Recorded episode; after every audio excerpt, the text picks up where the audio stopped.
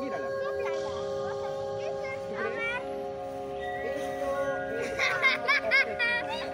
Maravillarse con un diente de león.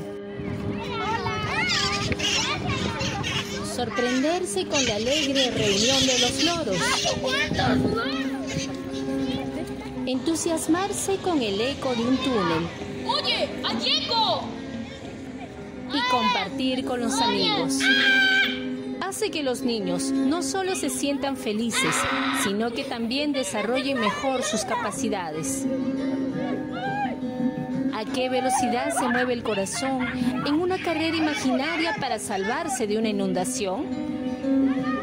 Subirse a los árboles es un excelente ejercicio que beneficia a los músculos y mantiene a los niños en forma, previniéndolos de la obesidad y diabetes, además de mejorar su circulación sanguínea.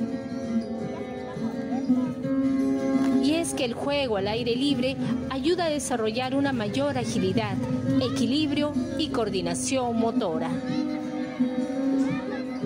Una caminata por la naturaleza, por ejemplo, no solo oxigena los pulmones, sino que también nos brinda la gracia de exponernos gradualmente al sol y adquirir la tan preciada vitamina D que fortalece nuestro sistema inmune y nuestros huesos. Imagínense ustedes una escuela al aire libre en la que el maestro les enseña a observar la naturaleza como jugando. ¿Aprenderían más? Ay, fue muy rápido. Escuchen el aire, escuchen a los pajaritos, escuchen a los árboles. Cierren los ojos. ¿Por dónde está? Cierren los ojos y escuchen.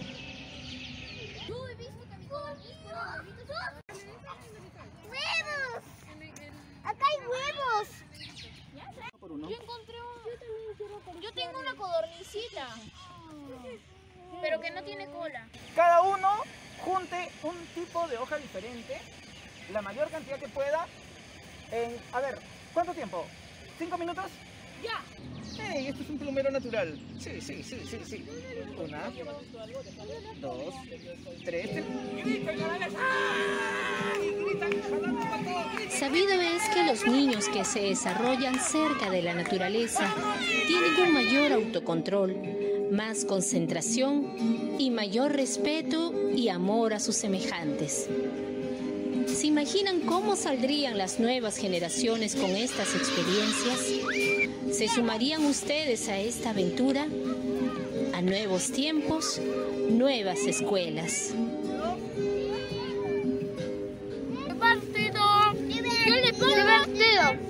Pongo 2500 eh, deditos arriba.